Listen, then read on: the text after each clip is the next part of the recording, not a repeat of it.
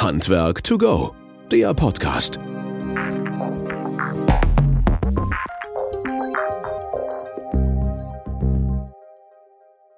Ja, hallo und herzlich willkommen zu unserem Podcast Handwerk to go. Schön, dass ihr wieder eingeschaltet habt und ähm, vielen Dank, dass ihr wieder mit uns seid und dabei seid. Vielen Dank auch für euer Feedback, ähm, vor allen Dingen für die letzten Folgen wieder mal. Ganz, ganz toll. Ähm, haben wir auch ein paar Fragen gekriegt, die haben wir auch gerne weitergeleitet. Von daher auch immer wieder die Bitte, wenn ihr Ideen, Wünsche habt, was äh, natürlich die Gäste betrifft oder natürlich auch die Themen betrifft, dann immer wieder her damit. Ähm, wir versuchen das gerne einzubauen, um halt auch jetzt und auch in Zukunft da immer wieder up-to-date zu sein. Es freut mich abermals heute hier im Studio sitzen zu dürfen mit einem hervorragenden Gast. Wir haben bei uns hier gerade den Techniktag und Jan Kawatzki vom Ökozentrum NRW ist hier zu Gast bei uns als Vortragsredner tagsüber und natürlich konnten wir uns noch nicht nehmen lassen, ihn einzuladen in den Podcast. Von daher ein herzliches Willkommen und schön, dass du Zeit hast, Jan, hier dabei zu sein. Ja, hallo auch von meiner Seite. Jan Kawatzki ist vielleicht dem einen oder anderen Begriff, ähm, Ökozentrum NRW und ähm, damit nicht nur in NRW tätig, sondern auch bundesweit tätig. Und äh, wir hatten schon einmal das Vergnügen, auf dem Innovationsforum miteinander zu tun zu haben. Wir hatten auch das Vergnügen, halt bei anderen Veranstaltungen ihn als Experten zu haben. Er ist bundesweit unterwegs. Ähm, du bist ähm, Architekt, du bist ähm, Energieberater, du bist Autor, ähm, du bist Experte. Also wenn irgendwo was ist, du hast gerade im Vorgespräch gesagt, die DENA hat auch auf dich zugegriffen und greift auch immer wieder auf dich zu. Also da gibt es reichlich ähm, Bedarf in Deutschland, wo man dich anfordert. Ist das, ist das halberlei richtig? Im Moment ja. Gerade zum Gebäudeenergiegesetz kriege ich im Moment sehr viele Anfragen, weil das ja jetzt gerade durch ist und alle dazu hören wollen, was denn jetzt kommt. Genau, und ihr vom Ökozentrum NRW, das ist vielleicht auch nicht jedem Begriff, da kannst du gleich noch mal ein bisschen was ähm, ergänzen. Ihr habt, ähm, also ihr seid über 40 Mitarbeiter, glaube ich, in, in, ne, in Über 50 schon inzwischen. Ja, über genau. 50. Und äh, so Schwerpunkte, die dazugehören, halt planen, beraten und qualifizieren. Also wie geht das dann vor Ort? Und ihr macht das dann auch wirklich in der Praxis, ne? wenn ich das richtig so verstanden habe. Genau, wir verbinden so ein bisschen Theorie und Praxis. Also wir waren mal eine öffentliche Einrichtung, deshalb haben wir auch das NRW im Namen sind aber schon seit 2005 privatisiert. Wir sind ein Architektur- und Ingenieurbüro. Ähm, wir arbeiten als Weiterbildungsträger, wir bilden Energieberaterinnen und Energieberater aus, sind da auch einer der größten Anbieter in Deutschland. Ähm, wir haben eine Planungsabteilung, die tatsächlich äh, Architekturleistungen überwiegend für die Sanierung von Gebäuden erbringt. Ich leite den Bereich Energieeffizienz, da machen wir sehr viele Sanierungskonzepte, überwiegend auch für Nichtwohngebäude. Wir machen Photovoltaikberatung, Fördermittelberatung, Bauphysik, diese ganzen Dinge. Und die vierte Abteilung ist die Nachhaltigkeitsbewertung von Gebäuden. Da machen wir Zertifizierungen im BNB und DGNB-System, auch ganz überwiegend für Nichtwohngebäude. Also ihr seht, wir haben einen ausgewiesenen Experten in dem Bereich hier direkt vor dem Mikrofon, der sicherlich auch im Nachgang halt, wenn ihr Fragen oder ähnliches habt, da zur Verfügung steht. Vielleicht können wir da noch in Kontakt bleiben, halt, wenn irgendwelche Fragen kommen. Und da werden sicherlich Fragen kommen. Du wirst heute noch zwei Vorträge hier bei uns halten. Auch da kommen viele Fragen, das weiß ich. Und ihr habt ja mitgekriegt, gerade dieses Thema Energie. Ähm, ist jetzt mit dem GEG beschlossen. Wir wollen natürlich das hier von Jan einmal so ein bisschen beleuchten, halt, was ist da passiert, was ist der Hintergrund und in welche Richtung wird das denn gehen. Alle Welt dreht sich seit Monaten äh, gefühlt um dieses Heizungsgesetz. Äh, ich glaube, jeder Nicht-Fachmann hat mittlerweile mehr Meinung dazu als die Fachleute selber. Also das ist ziemlich kontrovers diskutiert worden in letzter Zeit und ähm, ich bin auf der anderen Seite ganz froh, dass das jetzt auch endlich mal durch ist und dass wir jetzt nach vorne gucken können. Wie siehst du das in der großen Summe? Also wenn du mal jetzt die große Klammer drumherum nimmst. Also wie diese Änderung des Gebäudeenergiegesetzes entstanden ist, das ist ja schon fast filmreif gewesen. Äh, es wäre fast die Koalition dran zerbrochen. Es gab Nachtsitzungen, ähm, es gab einen Kabinettsbeschluss, von dem man sich direkt danach wieder distanziert hat. Ähm, es gab einen Eingriff des Bundesverfassungsgerichtes, der aber nichts mit dem Inhalt zu tun hatte, sondern nur mit dem parlamentarischen Verfahren. Es ist tatsächlich, muss man sagen, nochmal deutlich entschärft und entkernt worden ähm, im parlamentarischen Verfahren. Das, was wir jetzt haben, ist ganz was anderes als das, was ursprünglich aufgelegt war. Es ist aber, wie du sagst, gut, dass es durch ist, dass wir jetzt endlich Planungssicherheit haben und wissen, was kommt und dass alle sich darauf einstellen können, auch wenn es wahrscheinlich zu wenig sein wird. Also wir müssen in den nächsten Jahren vielleicht nochmal nachlegen, aber es ist jetzt erstmal ein Anfang gemacht die ganze Welt bzw. Europa und auch wir sagen immer, ja, wieso müssen wir das alles machen? Die anderen haben das alle gar nicht und so weiter. Wobei wir ja im europäischen Vergleich da jetzt nicht ganz, ganz vorne dabei sind. Ne? Nee, also gerade die skandinavischen Länder sind viel weiter. Da darf man schon lange keine Öl- und Gasheizung mehr einbauen. Ne? Die sind also uns da schon ein ganzes Stück voraus. Ähm, und in Deutschland ist gerade auch der Gebäudesektor so das Sorgenkind im Klimaschutz. Ne? Gebäude und Verkehr, äh, Industrie und Energieerzeugung sind da viel weiter, sind viel schneller vorangekommen. Der Gebäudesektor hat jetzt dreimal in Folge sein Klimaziel für die letzten drei Jahre gerissen. Und mit den Entscheidungen, die wir jetzt im Moment so sehen, ist auch nicht in Sicht, dass das besser werden wird. Also die tatsächlich notwendigen Entscheidungen, um im Klimaschutz im Gebäudebereich voranzukommen, die traut man sich im Moment einfach nicht zu. Wir kommen ja gleich also zum Detail, was das alles heißt, aber wenn du jetzt gerade auch sagst, halt, die traut man sich nicht zu, ich gerade Gebäudebestand. Ich meine, du kommst aus Hamm, also auch dichter am Ruhrpott dran, wenn wir die Großstädte sehen. Und äh, bei jedem Besuch in jeder Großstadt gucke ich mal so auf die Fenster, ich gucke da mal auf die Fassade und äh, ich kriege manchmal also wirklich ein Rollen in den Augen, wo ich denke, ey Leute, wie wollen wir das denn hier schaffen? Das geht doch so nicht, wenn wir nichts tun. Wir versuchen ja schon ganz lange die Sanierungsquote zu steigern in ja. Deutschland. Die liegt bei einem Prozent ungefähr oder noch weniger. Und ein Prozent Sanierung pro Jahr ist, wir brauchen 100 Jahre, bis wir einmal durch sind mit der derzeitigen Geschwindigkeit. Das ist viel zu langsam und das wird nicht reichen. Und deshalb ist allen klar, es muss anders gehen. Also wir müssen vor allem die Wärmeversorgung umstellen und die Gebäude vielleicht später sanieren. Ähm, das wird vor allem über Wärmenetze sehr schnell gehen, hoffen wir in Zukunft, dass man also über Wärmenetze ganzes Quartier, einen ganzen Straßenzug mit CO2-freier Wärme versorgen kann und die Gebäude sind, die angeschlossen werden, die sind erstmal alle CO2-frei beheizt und die kann ich dann immer noch im Nachgang in Ruhe sanieren. Ähm, und dafür gibt es ja zum Glück jetzt auch die kommunale Wärmeplanung, die das vorbereiten soll, die auch mit dem Gebäudeenergiegesetz jetzt nochmal verzahnt wurde. Es gibt eine große Förderung auch für, für Wärmenetzbetreiber, um neue Wärmenetze zu legen und da wird hoffentlich ein bisschen mehr Geschwindigkeit auch in die Dekarbonisierung der Gebäude reinkommen, als wir das über die Sanierung überhaupt hinkriegen können. Mhm. Aber es ist dann doch wieder in deinen Augen nicht ganz so gelungen, dieser, dieses GEG um, umzusetzen, also um halt auch in die Zukunft schneller zu kommen, in die Umsetzung schneller zu kommen? Also erstmal hat man ja die Frist verlängert, ab wann diese 65-Prozent-Pflicht gilt, da können wir vielleicht gleich noch ja, drüber sprechen. So. Mhm. Ähm, man hat es also noch ein bisschen aufgeschoben, es dürfen tatsächlich noch bis 2028 Öl- und Gasheizungen eingebaut werden, das ist unklug. Und da warnen wir auch immer davor, das zu tun. Mhm. Man hat auch die Optionen sehr stark aufgeweicht. Gerade Biomasse ist in großem Umfang weiterhin zulässig.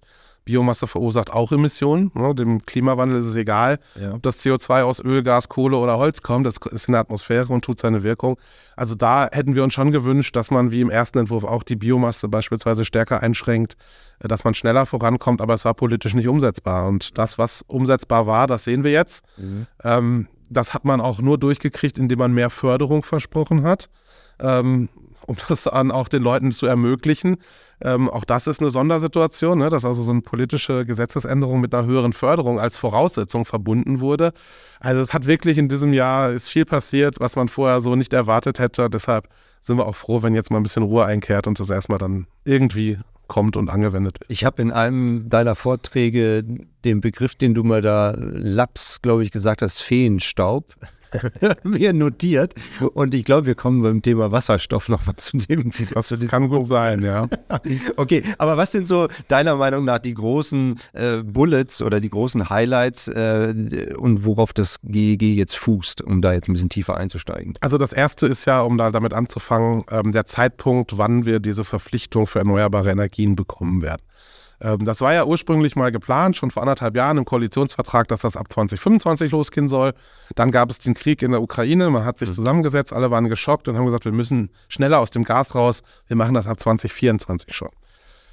Das war dann jetzt doch zu schnell, ließ sich nicht umsetzen. Man hat jetzt vor allem, was ja eigentlich sinnvoll ist, auch gesagt, wir müssen das verzahnen mit dieser kommunalen Wärmeplanung. Ja. Die Wärmeplanung bedeutet ja, dass jede Kommune jetzt in den nächsten Jahren hergehen muss und überlegen muss, wie soll bei uns in den Quartieren geheizt werden? Wo wird es vielleicht neue Wärmenetze geben? Kannst du diesen Begriff Quartier mal ein bisschen definieren oder kann man den definieren? Ja, den muss man, glaube ich, gar nicht definieren. Das ist kein Rechts gültiger Begriff. Man könnte auch einfach sagen Stadtteil okay. oder, ja. oder ne, das muss dann nachher wird's ein Planungsgebiet geben, das wird dann vielleicht ausgewiesen später als, als Wärmenetzgebiet und mhm. da soll ein Wärmenetz gebaut werden. Und in, in, anderen Bereichen muss man sich andere Lösungen überlegen. Also überall dort, in, gerade im ländlichen Bereich, in den Vororten, wo sich die Wärmenetze nicht lohnen, weil die Dichte zu gering ist, wird man vielleicht auf Wärmepumpen setzen. Man muss aber auch für Wärmenetze erstmal Quellen finden vor Ort. Also wie sollen die denn mit erneuerbarer Wärme versorgt werden? Das alles passiert im Rahmen der kommunalen Wärmeplanung. Und für diese Wärmeplanung bekommen die Kommunen ähm, Zeit bis Mitte 2026, die Großstädte. ab 100.000 Einwohner und die kleineren Kommunen unter 100.000 Einwohner bekommen bis Mitte 28 Zeit, also noch fast fünf Jahre. Und da ist es so, dass man jetzt gesagt hat, die 65%-Pflicht aus dem Gebäudeenergiegesetz, wann ich also eine erneuerbare Heizung einbauen muss, die beginnt erst dann, wenn diese Fristen für die kommunale Wärmeplanung abgelaufen also sprich 26, 28. Genau, wenn auch die Wärmeplanung vorliegt, denn es ist ja schon sinnvoll, dass ich als Eigentümer, Eigentümerin eines Gebäudes mir auch ähm, entscheiden kann, welche Option habe ich denn? Also was liegt denn vor? Wird es ein Wärmenetz geben? Dann warte ich vielleicht darauf. Auch die Option wird gegeben im GEG bis zu zehn Jahre. Darf man warten und sich nochmal eine, eine Gasheizung einbauen, um dann später sich ans Wärmenetz anzuschließen, weil dann kann ich mir die Investition beispielsweise in eine Wärmepumpe sparen. Mhm. Und äh, ja gut, wir kommen ja gleich tiefer rein. Ich hatte jetzt schon ein paar Fragen dazu, aber jetzt sagtest du ja auf der einen Seite den Zeitpunkt, also wann es losgeht. Du hast jetzt schon mal gerissen die 65 Prozent. Wärmeplanung, Wärmenetze, weiteres oder weiterer Schwerpunkt, Förderung hast du gerade erwähnt gehabt. Was, was ganz wichtig war, auch in der politischen Debatte, äh, gerade für eine Partei, die sogenannte Technologieoffenheit. Also, dass mhm. man tatsächlich eben anders, als es in der Presse oft dargestellt ist, nicht nur die Wärmepumpe in den Vordergrund gestellt hat, sondern es gibt tatsächlich, ich glaube, acht Erfüllungsoptionen, also acht Technologien, mit denen man diese 65-Prozent-Pflicht erfüllen kann. Ähm, alles, was erneuerbar ist, ähm, sogar Stromdirektheizung kann genutzt werden. Ähm, alles, was eben nicht Gas und Öl oder fossil ist, kann genutzt werden. Das ist, glaube ich, ein, ja, schon ein wichtiger Punkt gewesen, auch im politischen Kompromiss, dass man das so gemacht hat. Ähm, natürlich gibt es einen Favoriten innerhalb der Bundesregierung, das ist Wärmenetz und Wärmepumpe. Das sind ganz klar die Favoriten. Da wird es auch wahrscheinlich in der Masse drauf hinauslaufen. Ähm, aber man hat doch eine sehr große Auswahl gelassen für die Menschen, äh, zwischen denen man sich entscheiden kann. Es war ja eine Zeit lang, ähm, gerade Anfang des Jahres, ein riesen Hype um die Wärmepumpe. Ähm, ganze Firmen wurden verkauft und äh, geguckt halt, wie kann man das jetzt dann fortschrittlich sozusagen hinkriegen. Wird auch sicherlich so kommen, wird auch sicherlich den Weg geben, aber es war sehr, sehr beschränkt auf eine Technologie in der Form. Ne? In der öffentlichen Debatte ja, ja aber ja. im Gesetz eigentlich nie. Also ähm, das war sowieso, muss man sagen, tatsächlich äh, einmal schlecht kommuniziert. Das muss man tatsächlich auch dem Ministerium und der Regierung vorwerfen. Ähm, aber dann in der Presse natürlich auch sehr aufgebauscht. Ne? Also es gab ja nie ähm, die Absicht, dass jeder zum ersten dann seine Heizung rausreißen muss, aber so wurde es oftmals dann vermittelt. Also da muss man tatsächlich ein bisschen zurückschrauben und sagen, schaut doch mal wirklich rein, was da drin steht. Ähm, mhm. Eine Heizung, die kaputt ist, darf repariert werden. Sie darf so lange weiter betrieben werden, wie sie noch funktioniert. Und nur wenn sie wirklich kaputt ist und ausgetauscht werden muss oder freiwillig ausgetauscht werden soll, nur dann gilt diese Pflicht überhaupt erst. Und das stand von Anfang an schon so drin, ne? Ja, das, das war von Anfang an naja, klar. Zu dem Thema der Presse, weil das aufgegriffen wurde. Und ja. ich meine jetzt vielleicht nicht nur die Presse, die ähm, regionale Zeitungspresse, sondern auch die Fachpresse. Und die konnte das auch nachlesen und sind auch auf diesen polemischen Weg auf. Es gab einen, einen Vorschlag, den man gemacht hatte, der jetzt wieder rausgeflogen ist. Man, also wir haben ja in Deutschland schon seit über 20 Jahren die Verpflichtung, alte Kessel außer Betrieb ja. zu nehmen, wenn sie 30 Jahre alt werden, wenn sie noch nicht Niedertemperatur oder Brennwert sind. Mhm. Ähm, und man hatte vor, das zu erweitern, dass man also gesagt hat, auch Niedertemperaturen, Brennwertkessel müssen raus, wenn sie 30 Jahre alt werden. Ich fand das immer vertretbar, weil eine 30 Jahre, Heizung, äh, Jahre alte Heizung kann sowieso jeden Moment kaputt gehen. Ja, ähm, aber das ließ sich politisch nicht durchsetzen. Das heißt, es ist dabei geblieben. Ähm, wir haben nur diese alte Verpflichtung, die wir seit über 20 Jahren haben, in der NF schon. Ähm, es gibt keine weiteren Verpflichtungen, alte Heizungsanlagen auszubauen. Man hat aber einen ganz, ganz wichtigen Satz ergänzt in diesem Paragraphen nämlich dass alle Heizkessel, egal ob Brennwert, Niedertemperatur, was auch immer, längstens bis Ende 2044 noch mit fossilen Brennstoffen betrieben werden dürfen. Das heißt, wer sich das noch einbaut und wer darauf setzt, muss wissen, Ende 44 ist Schluss, weil wir wollen dann in Deutschland klimaneutral sein. Aber ganz ehrlich, 44, wir schreiben jetzt das Jahr 23, ne? Also das ist lang, aber eine Heizung hält so lange. Ja, die hält so lange, da gebe ich dir vollkommen recht. Aber wenn wir Vorreiter werden wollen und so, dann müssen wir natürlich auch irgendwann den Mut mal haben, was zu machen. Ne? es ist doch ein relativ einfaches Rechenspiel, ne? Wenn wir 2045 klimaneutral sein wollen und so eine Heizungsanlage 20 Jahre hält, da muss man 20 Jahre vorher aufhören, mhm. Gas- und Ölheizung einzubauen. Ja. Das wäre 2025. Also von daher ist es genau der richtige Zeitpunkt jetzt und man sollte das nicht noch weiter schieben. Ja, ähm, aber diese Erkenntnis muss ich auch erstmal durchsetzen. Mhm. Wann ist denn 65 Prozent erreicht? 65 Prozent bedeutet ja erstmal, dass ich 65 Prozent der Wärme, die das Gebäude benötigt, für Heizung, für Trinkwarmwasser beispielsweise, aus einem erneuerbaren Energieträger decken muss. Mhm. In den meisten Fällen muss ich das überhaupt nicht nachweisen, ähm, weil wenn ich mir eine Heizungsanlage einbaue und die ist erneuerbar, also eine Wärmepumpe, einen Pelletkessel, dann habe ich 100 Prozent. dann habe ich ja nur Erneuerbare. Das heißt, diese 65 Prozent nachweisen muss ich immer nur dann, wenn ich ähm, Hybridheizung einbaue, also verschiedene Wärmeerzeuger, fossile und erneuerbare. Dann muss ich das nachweisen. Und da hat man sich ähm, auch Gedanken gemacht, denn man möchte ja jetzt nicht bei jedem Heizungstausch eine komplette energetische Berechnung des Gebäudes machen müssen, um diesen Deckungsanteil mhm. nachzuweisen. Und hat man für den häufigen Fall der ähm, Hybridheizung mit Wärmepumpe und Gaskessel, hat man eine einfache Lösung gefunden, dass man einfach anhand der Heizleistung der Geräte das nachweisen kann. Also wenn die Wärmepumpe 30 Prozent oder in manchen Fällen 40 Prozent der Heizleistung abdeckt, im Verhältnis zum Spitzenlastkessel, mhm. dann gilt die Pflicht als erfüllt. Weil mit 30 Prozent Leistungsanteil kann sie in der Heizperiode locker 90 Prozent der Tage laufen, ne, an denen es nicht so kalt ist. Leistung fange ich woanders mit. Genau, und an den kalten Tagen habe ich den Gaskessel und der macht dann, kommt dann vielleicht auf, auf 10, 15 Prozent Leistung und Deckungsanteil im Jahr. Und wer kontrolliert das oder wer, wer checkt das und wer plant das in der Form? Also das auf der einen Seite sagst du ja, äh, bei Neubau, klar, dann baue ich das neu ein, plane das wahrscheinlich auch so. Aber wie ist das im Gebäudebestand, wenn ich jetzt noch den Kessel habe und noch zusätzlich dann was mache oder ähnliches? Wir haben ja ganz oft die Situation, dass beim Heizungstausch im Bestand eigentlich immer nur der Heizungsbauer involviert ist mhm. und kein Fachplaner, kein Energieberater oder ähnliches. Ja. Da muss natürlich der Heizungsbauer sicherstellen, dass die neue Anlage, die er da einbaut, den neuen gesetzlichen Anforderungen entspricht und muss das auch dem Eigentümer bestätigen. Und wer das überprüft, ähm, da sind die Schornsteinfegerinnen und Schornsteinfeger in die Pflicht genommen worden die verlieren ja immer mehr Aufgaben. Dadurch, dass es immer weniger Verbrennungsheizungen gibt, wird deren Arbeit natürlich weniger. Aber es ist gerade das Szenario 2044. Ne? Ja, natürlich, ja, aber das setzt ja jetzt ein und ja, sukzessive ja, immer weniger. Ja, und deshalb sind die, ähm, auch zumindest die Verbände, durchaus auch dankbar dafür, dass es neue Aufgaben gibt für sie. Und ähm, man hat das genau ins GEG e reingeschrieben, was alles durch die Bezirksschornsteinfegermeister kontrolliert wird. Und man hat tatsächlich auch die Kehr- und Überprüfungsordnung direkt mitgeändert. Mhm. Also das ist alles hinterlegt da drin. Mhm. Und ähm, dadurch ist natürlich auch sichergestellt, dass irgendwo dieser Anteil gedeckt wird, beziehungsweise auch dann festgelegt. Genau, also in den wenigen Fällen, wo ich den Anteil nachweisen muss, mhm. da äh, müssen dann die Schornsteinfeger auch ein Auge mit drauf haben. Mhm. Ähm, in, wenn ich, wie gesagt, eine rein fossile Heizung einbaue, dann ist die Sache einfach. Und diese, diesen Nachweis von dieser fossilen Heizung, also wenn ich das von Anfang an mache, geht über den Heizungsbauer, der das dann quasi in die, in die Planung mit aufnimmt. Genau. Oder bestätigt. Genau, ja. genau. Also ich darf einfach, also es ist natürlich für die Heizungsinstallateure eine Riesenherausforderung, ne? weil deren Kerngeschäft war ja über Jahrzehnte Gas gegen Gas austauschen ja. oder Öl gegen Gas. Und das ist easy, ne? Das kann man ohne große Planung, da schickt man ein paar Monteure hin, die machen das an zwei Tagen und fertig ist die Sache. Mhm. Wenn ich jetzt aber in jedem Fall, wo ich eine Heizung tausche, mir überlegen muss, welche Lösung kommt denn in Frage, was funktioniert, dann erfordert das natürlich auch bei den Installationsbetrieben deutlich mehr ähm, Hirnkapazitäten, Hirnschmalz, ne? Mhm. mehr Planungsleistung, vielleicht auch mehr äh, Ingenieure oder Techniker, die in den Unternehmen sitzen und das planen. Also für die ist das eine Riesenherausforderung, das anzugehen. Das haben leider immer noch nicht alle ganz erkannt. Ich wollte ähm, gerade fragen, ja. wie weit du denn bei denen auch gebucht bist halt oder dass zumindest ja, das, das, da alle aufwachen. Da ist es ja in der Praxis oft so, dass die viel über einen Herstellerservice auch machen, ja. dass die mit den Herstellern kooperieren. Aber die können das in der Masse ja dann auch nicht mehr leisten. Also da ist tatsächlich der Appell, den wir auch immer versuchen zu senden, ähm, bildet eure Leute aus. Es gibt ein Aufbauprogramm Wärmepumpe, ein Förderprogramm vom Bund. Da wird alles bezahlt. Die Schulungen werden bezahlt, die Reisekosten, sogar der Verdienstausfall. Steht auch, glaube ich, so niedergeschrieben. Ne? Ja, natürlich, ja. klar. Das ist alles öffentlich.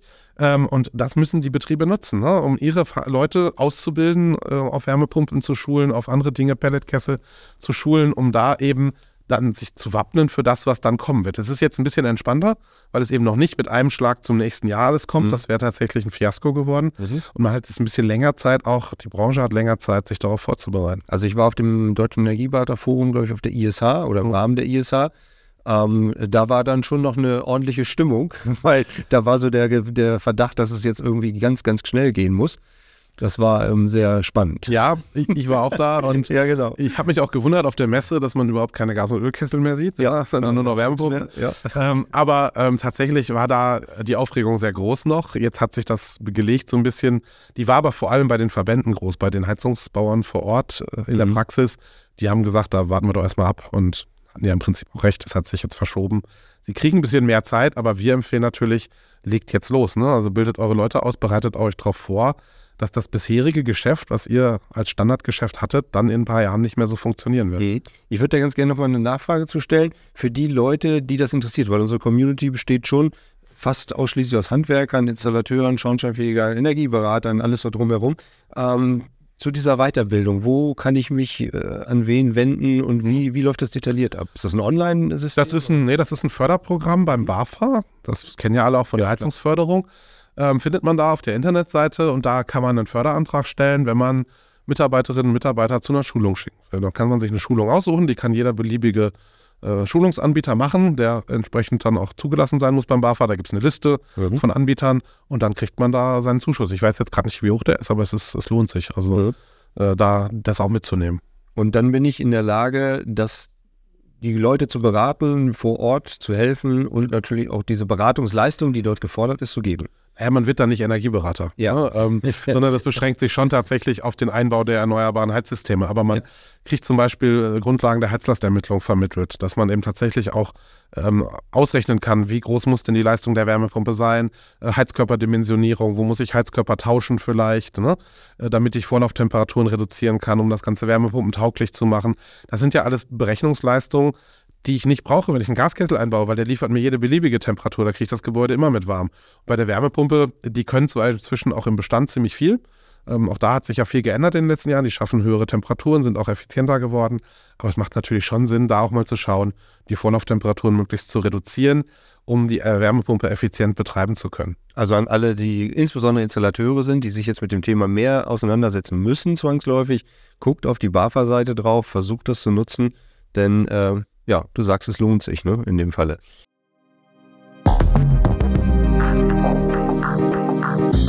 Du arbeitest im Bereich Wärmepumpen und Kälteanlagen?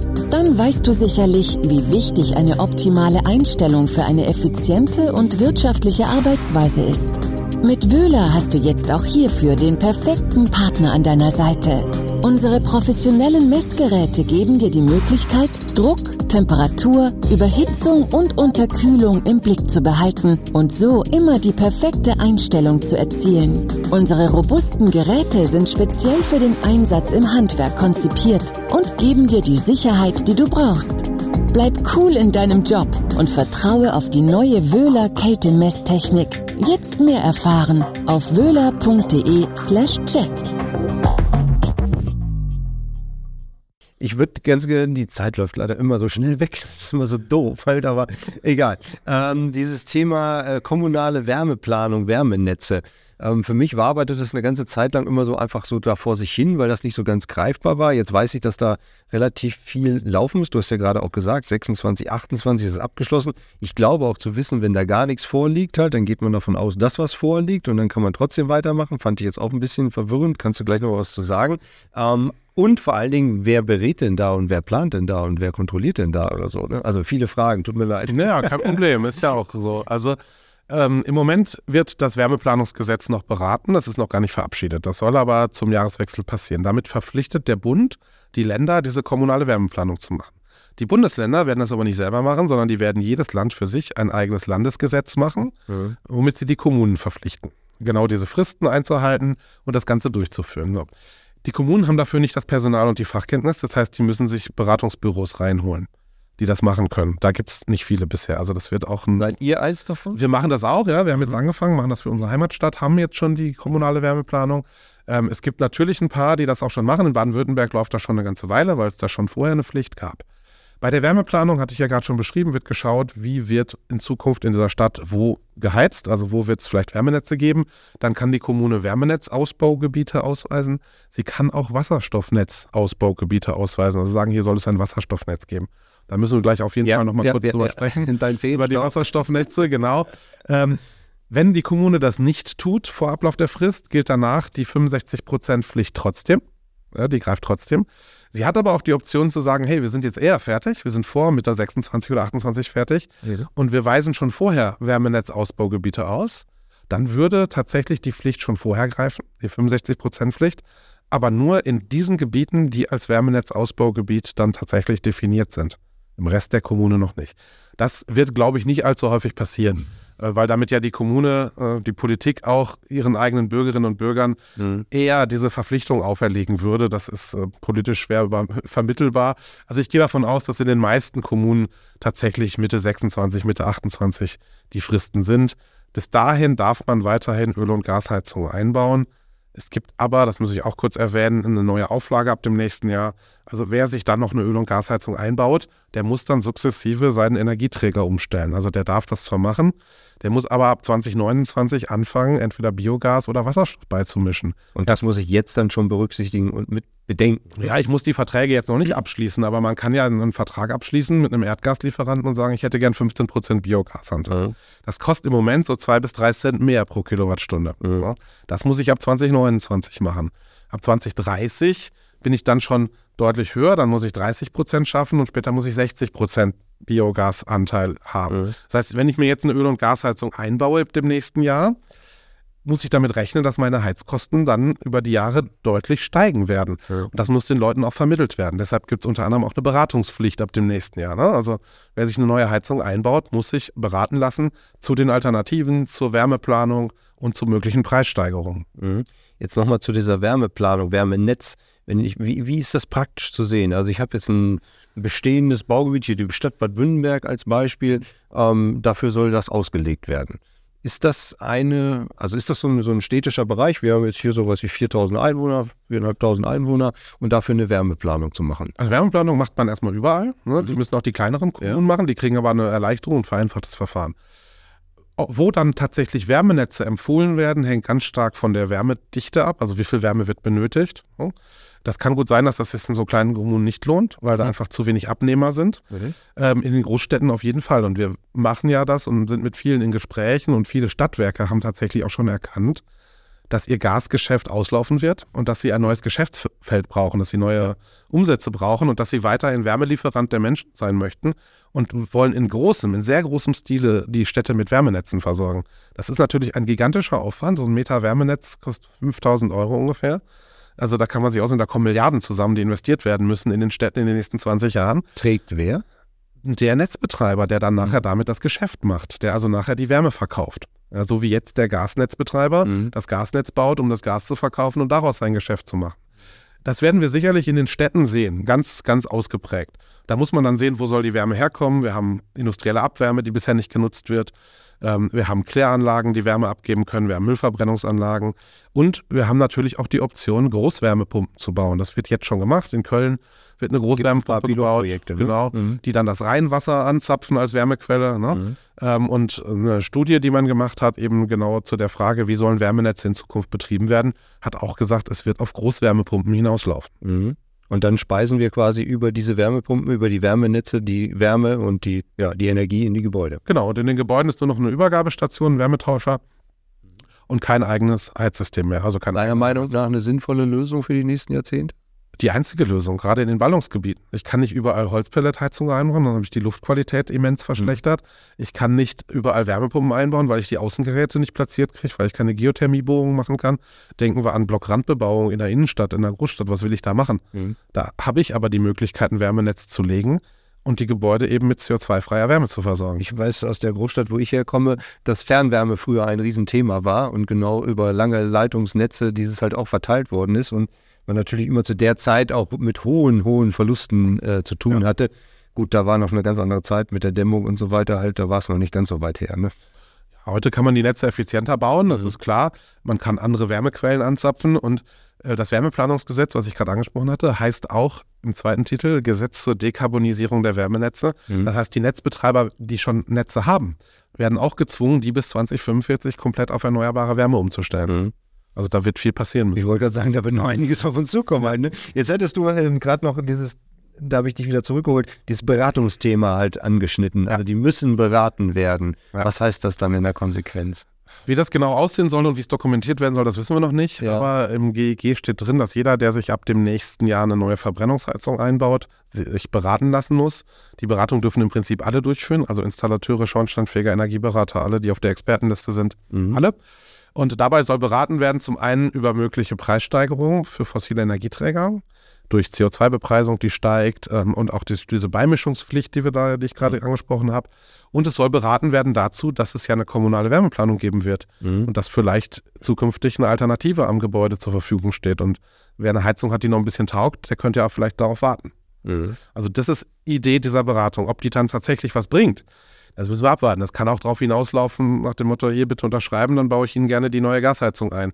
Ne? Einmal unterschreiben, dass ich sie beraten habe. Das Aber- dann nicht im Sinne der Sache. Ja, aber wie muss ich mir das vorstellen? Der Gesetzgeber sagt jetzt, okay, es muss beraten werden, das ist also eine Pflichtberatung dann irgendwie. Ja. Und es gibt gerade so einen Ideenpool, wie das zusammengebaut wird, was der Inhalt ist. Also ich weiß aus dem Bereich GEH, der Schornsteinfeger, dass die gerade versuchen halt das Ja. zusammenzubasteln, was da die Inhalte sind. Und das wird dann auch bezahlt werden müssen? Da gibt es keine Aussage zu Okay. GEG, ob das bezahlt werden muss. Es ähm, gibt aber auch keine Aussage, dass das umsonst sein muss. Mhm. Was tatsächlich da ist, das haben auch Juristen schon zum Teil veröffentlicht und sagen, es gibt eigentlich eine Aufklärungspflicht eines Experten gegenüber einem Kunden, der Laie ist. Ne? Bedenkenhinweis, wenn du dir eine neue Gasheizung einbaust, sonst ist man gegebenenfalls in der Haftung drin, wenn der Kunde nachher sagt, Mensch, das wird ja jetzt richtig teuer, da hättest du mir doch eigentlich mal was sagen müssen. Mhm. Von daher sollte diese Beratung auch für jeden schon im eigenen Interesse sein, ähm, um sozusagen dem Kunden zu informieren und ihm eine eigene Entscheidung zu ermöglichen, Mhm. äh, unter Kenntnis aller Rahmenbedingungen. Ich, ich finde das gut. Ne? Also ich Ja. finde das gut, wenn der Kunde aufgeklärt wird, insbesondere vorher aufgeklärt wird, welche Alternativen und welche Möglichkeiten es gibt, weil das ist hinterher natürlich immer ein Problem. Jetzt haben wir vielfach über ähm, Möglichkeiten gesprochen, wir haben viel darüber gesprochen, was denn Inhalt dieses Gesetzes ist. Ähm, jetzt wollen wir die Technologie noch ein bisschen streifen. Das Lieblingsthema von dir scheint Wasserstoff zu sein. Da hattest du gesagt, wolltest du ja noch mal so zwei, drei Sätze zu sagen halt. Also ist da, kann genutzt werden, macht Sinn, Fragezeichen. Also ganz klar, ich glaube nicht, dass wir in absehbarer Zeit in Deutschland Gebäude mit Wasserstoff in der Menge beheizen werden. Wir hören überall von den Netzbetreibern, dass das Niederdrucknetz, Gasnetz nicht auf Wasserstoff umgestellt werden kann. Das hat verschiedene Gründe. Einmal ist es ein chemischer Grund. Wasserstoff hat eine andere Anforderung an die Rohmaterialien. Ähm, Wasserstoff hat nur ein Drittel der Energiedichte von Erdgas. Das heißt, um die gleiche Wärme zu erzeugen, muss ich das Dreifache an Volumen durch das vorhandene Gasnetz pressen. Das braucht den dreifachen Druck. Das machen die Netze wahrscheinlich nicht mit.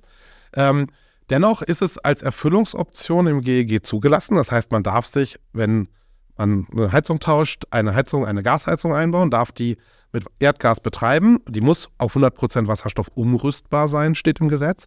Und ich darf das nur dort machen, wo die Kommune im Rahmen ihrer Wärmeplanung ein Wasserstoffnetzausbaugebiet ausgewiesen hat. Das wird wahrscheinlich nicht allzu häufig passieren, weil gerade auch die Beratungsunternehmen, die für die Kommunen die Wärmeplanung erstellen, eigentlich alle wissen, dass das mit dem Wasserstoff im Gebäude zum Heizen Quatsch ist. Der Feenstaub, den ich vorhin Ja, ja. den ich schon mal im Vortrag so genannt hatte. Das, das ist eine, eine Fantasie, die gerade natürlich aus der Gaswirtschaft kommt, um Net, deren Netze weiterhin nutzen zu können, um die nicht abschreiben zu müssen und um auch erstmal noch jahrelang Erdgas verkaufen zu können, in der Hoffnung auf Wasserstoff. Jetzt hat man das zum Glück im GEG so geregelt, dass es da ein paar echte ähm, Brocken gibt, die die im Weg gelegt bekommen haben.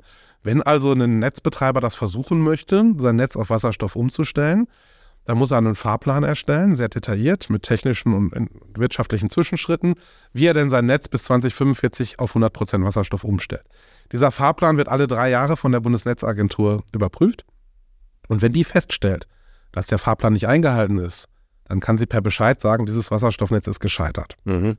Ähm, und dann müssen alle Heizungsanlagen, die bis dahin in der Hoffnung auf Wasserstoff eingebaut wurden, also alle Gasheizungen, müssen dann nachträglich die 65%-Pflicht erfüllen. Also sich zum Beispiel nachträglich noch eine Wärmepumpe daneben stellen. Ja. Und die Mehrkosten, die den Eigentümern dabei entstehen, die muss Ja. der Gasnetzbetreiber erstatten. So steht es im Gesetz. Also das wird sicherlich viele abschrecken, es überhaupt zu versuchen.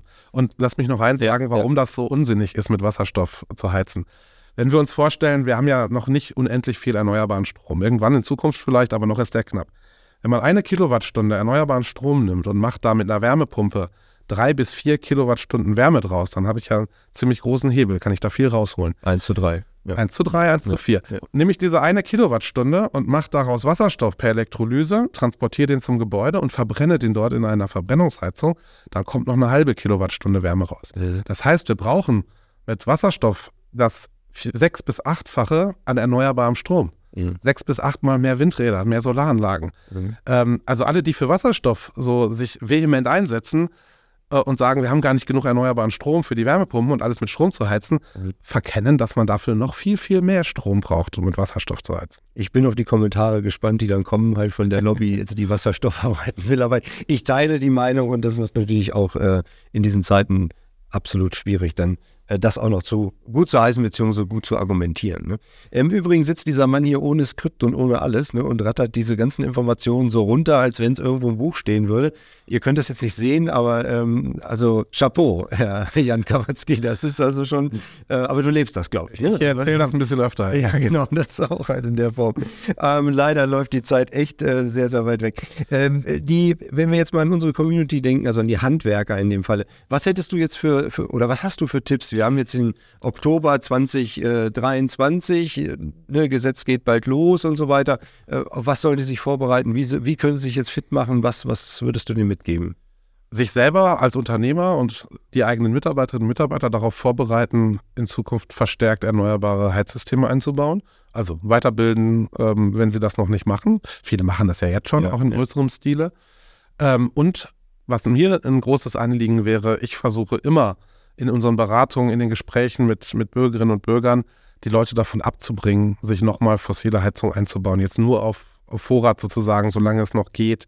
Es ist zwar jetzt die günstigere Investition, aber es gab vor ein paar Wochen erst eine Studie von Prognos, also einem Wirtschaftsforschungsinstitut, einem renommierten, das gesagt hat, über 20 Jahre war in allen Szenarien, die die gerechnet haben, die Wärmepumpe günstiger. Mhm. Die ist zwar am Anfang doppelt so teuer, mindestens, aber durch die steigende CO2-Bepreisung, die wir kriegen, durch diese Beimischungspflicht, durch die Frage, wo kommt denn das Gas überhaupt her und welche Energie, welche Versorger fallen vielleicht in Zukunft aus. Wir haben es letztes Jahr mit Russland gesehen, ja. wie die Preise in die Höhe gegangen sind. Der Gaspreis ist schwer kalkulierbar, wo der hingehen wird.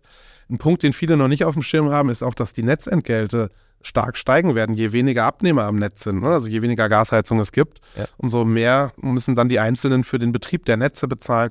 Also es ist so, dass tatsächlich die Gasheizung deutlich teurer werden wird und es sollte Ziel jeder Beratung sein, von jedem Energieberater, von jedem Heizungsbauer, davon die Leute abzuraten, diesen Fehler zu machen. Und dann geht es Richtung erneuerbare Energien, also sprich Wärmepumpe oder Pellet oder Hackschnitzel. Man hat viele Optionen. Man hat viele Optionen, das ist ja das Gute.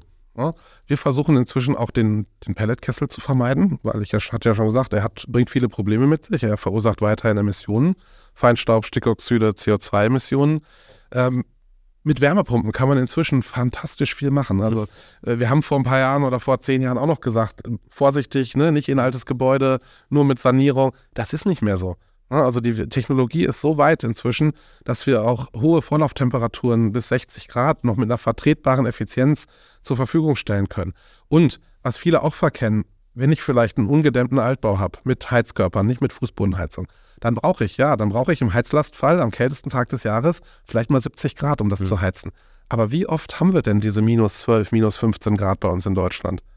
Also das sind dann wenige Tage im Jahr, an denen die Wärme... Also haben vielleicht ein bisschen weniger. In Bad Württemberg kann ich dir ein paar Tage sagen. Ja, das ist so, natürlich. Die auf 400 Meter. Ja, das ist so. Aber das ist eben doch im Vergleich ja, zur ja, gesamten Heizperiode ein verschwindend geringer Anteil, wo dann die Wärmepumpe vielleicht mal nicht ganz so effizient läuft. Ja, und das ist, glaube ich, verzichtbar ähm, oder, oder verzeihbar. Und zu sagen, im Jahresmittel äh, ist sie aber immer noch sehr gut.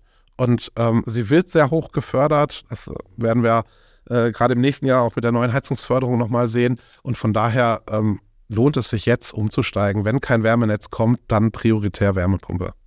Du hast gerade das Thema Förderung angesprochen. Wir haben das ja ausgespart, weil wir gesagt haben, halt, da ist gerade so viel in Umbruch, dass wir nicht unbedingt da jetzt darauf eingehen wollen, weil es halt einfach, ja, momentan sehr diffus ist. Ne?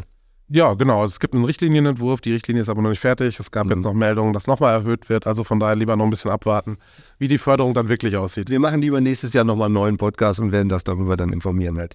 Ähm, ja, zwei Sachen habe ich hier noch auf dem Zettel stehen. Also einmal persönlich, wie siehst du die Zukunft? Also was glaubst du, was dann in den nächsten, vielleicht gar nicht mal jetzt 24, sondern mal so in fünf Jahren auf dem Zettel steht?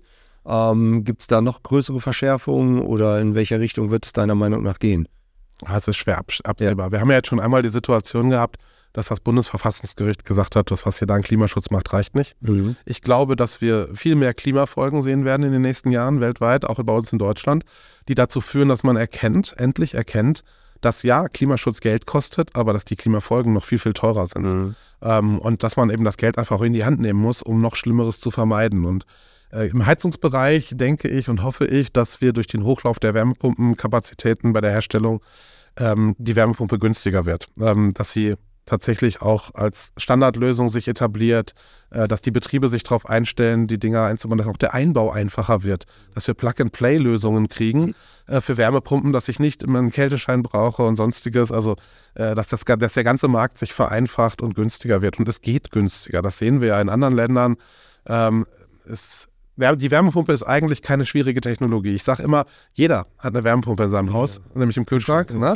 Ähm, die muss nie gewartet werden. Ja? Also ich ja, kenne keinen, der eine Wartung an seinem Kühlschrank machen lässt. Ähm, die läuft manchmal 20, 30 Jahre lang.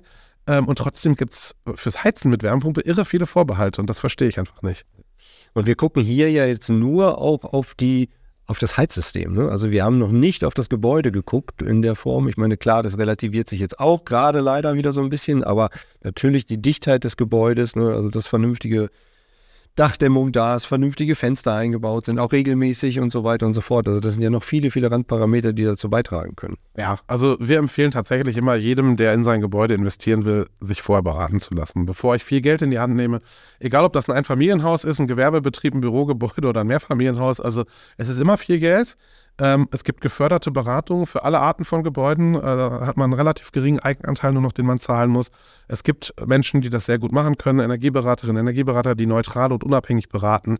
Und das ist immer äh, der Impuls zu sagen, erstmal muss ich mich beraten lassen, dann kriege ich Handlungsoptionen aufgezeigt, da kriege ich Kosten, Einsparungen, Wirtschaftlichkeit aufgezeigt ähm, und dann habe ich eine Entscheidungsgrundlage und weiß, was ich überhaupt für Optionen habe und was ich machen sollte. Jetzt ist das schon fast ein Schlusswort gewesen. ähm, die letzte Frage, die ich habe, vielleicht gibt es von euch ja natürlich noch ganz, ganz viele weitere Fragen, die könnt ihr sicher gerne im Nachgang auch stellen. Das Einfallstor zu dir, zu euch. Also du musst jetzt nicht deine Handynummer bekannt geben, aber also wenn Fragen sind oder wenn man einfach mehr Informationen haben möchte, mhm. ähm, wie kommt man zu euch?